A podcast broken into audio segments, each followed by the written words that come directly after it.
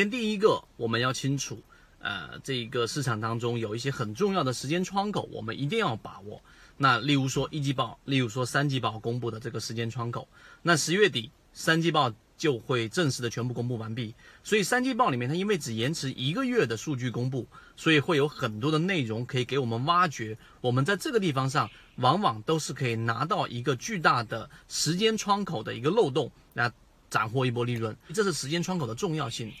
第二个，左脑护城河为什么这么重要呢？因为它实际上是在价值分析里面。给大家呈现出了一个交易系统当中很多人不注意去看的一个护城河。举个例子，巴菲特一直在说，护城河就是我们要在建立自选板块、在选股的过程当中，建立一条非常宽的护城河，里面有鲨鱼，里面有鳄鱼，里面有海盗等等，他要让其他人没有办法介入进来。那在价值分析里面，实际上就是要给这个上市公司筛选出的一个，就是它行业当中的一个巨大的壁垒。这个壁垒是让其他的上市公司、其他的 A 股市场里面的上市公司是没有办法跟它相进行抗衡的。在酿酒行业里面的就是贵州茅台啦，对不对？在巴菲特买里面的就是可口可乐啦，它是一个消费品，它有很强的品牌效应，并且它不会因为其他突发的事件产生巨大的晃动，这个就是一个护城河的一个因素。这是第二点我们要去讲的。第三个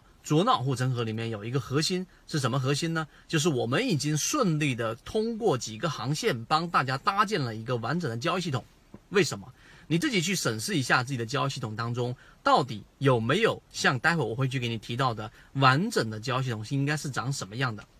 我们之前给大家提过一个问题，就是交易过程当中到底是先学技术分析。呃，再学资金面分析，再到基这个基本面分析，还是先学基本面分析，再到资金面分析到技术分析呢？很多人给的答案都是后者，就是我肯定要先了解一个公司的基本面，再去学习资金面，再去学习技术面，这个才是正常的。但是这是理论，实战上呢，一定是先学习技术分析，从技术分析当中斩获的利润，再去慢慢的，哎，我开始碰到问题了，碰壁了，我去了解。这个资金面分析，再到基本面分析的护城河，而我们的完整框架，我给大家简简单说一说。首先，我们先讲了缠论和一些基础的交易的技术分析模块，例如说主力创新高、股价没创新高这些交易模块，这是我们说量价时空里面的一个，就是我们说的价格的价，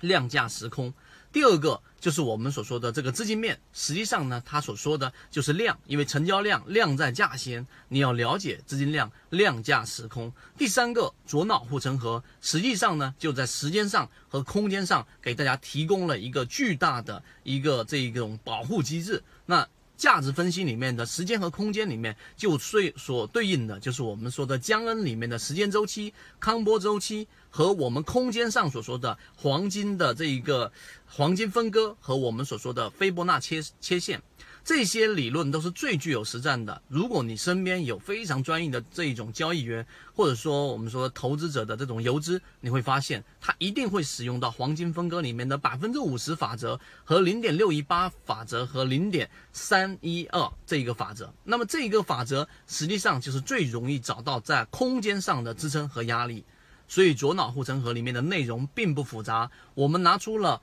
分析师的眼光。ICU 医生的眼光，史学家的眼光，来告诉给你，我不讲交易，我先让你知道有一些专业的人员，他们是怎么样有一个完整的分析框架，然后才到基本面分析里面的净利润增长率啊，和一些相应的财务指标怎么排雷。论就是一套系统，它只要你会看基础的 K 线、均线、量能等，然后运用缠论整个系统，从优质的个股当中去寻找合适的买卖点。